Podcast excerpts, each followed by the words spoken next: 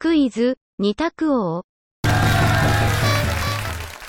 本日は、食べ物の雑学から、蕎麦に関する問題です。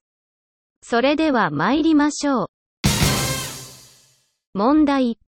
鴨南蛮の南蛮とは、ネギのことである。鴨南蛮の南蛮とは、ネギのことである。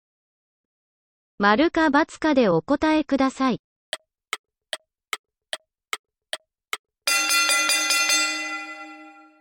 正解は、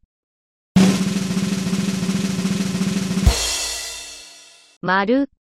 蕎麦屋では、ネギのことを、南蛮と言います。いかがでしたか？次回も、お楽しみに。